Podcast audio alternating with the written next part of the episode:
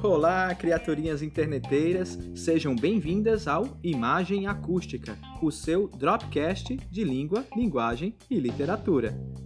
Aqui quem fala é o professor Rodrigo Fernandes e esse canal foi pensado sob medida para você que não tem muito tempo a perder.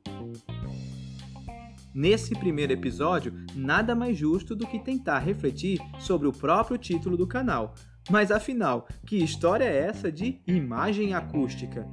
Então quer dizer que dá para ouvir uma imagem ou mesmo ver um som?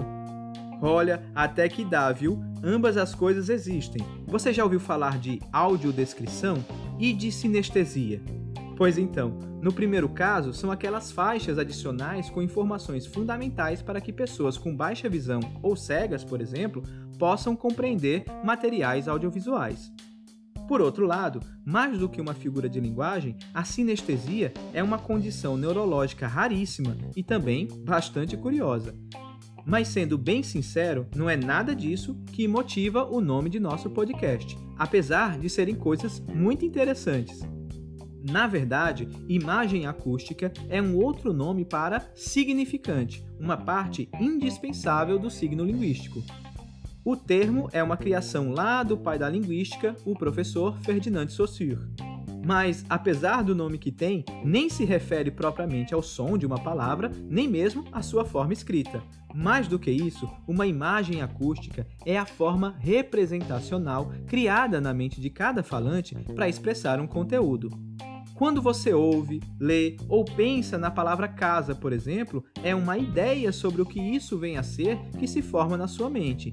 Isso é a imagem acústica, que por sua vez é uma simplificação sua, individual, portanto, de uma série de outras coisas designadas como casa fora da sua mente. Coisas essas que também ajudam a organizar uma ideia muito maior do que é um conceito de casa. Por outro lado, esse conceito, esse conteúdo de uma palavra é o que chamamos de significado. É a ideia mais abstrata do que casa significa enquanto a ideia particular disso está na sua mente e é ativada muitas vezes por aspectos físicos como o som. Sendo assim, um signo linguístico é formado pela junção de um conteúdo abstrato, ou significado, e de um significante, ou de uma imagem acústica, esse elemento menos abstrato porque mais próximo da construção individual do interpretante. De um lado, portanto, o conceito de algo, de outro, sua impressão psíquica e representacional. Acho que eu me empolguei no final e exagerei nos contrastes. Se você ficou confuso, não se preocupe. Acredito que isso seja comum para todo mundo que lida com essa distinção a primeira vez. Foi assim comigo também.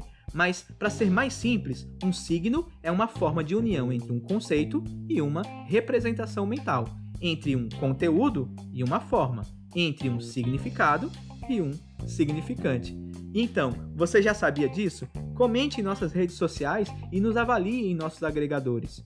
Diga, por exemplo, de que cor é a representação mental de casa que se forma em sua cabeça quando você ouve essa palavra. A minha é a laranjada brilhante. Com isso, eu me despeço e espero que esse primeiro episódio tenha deixado você curioso sobre o que mais se esconde por trás das palavras. Até mais ver. Aliás, ouvir. Tchau!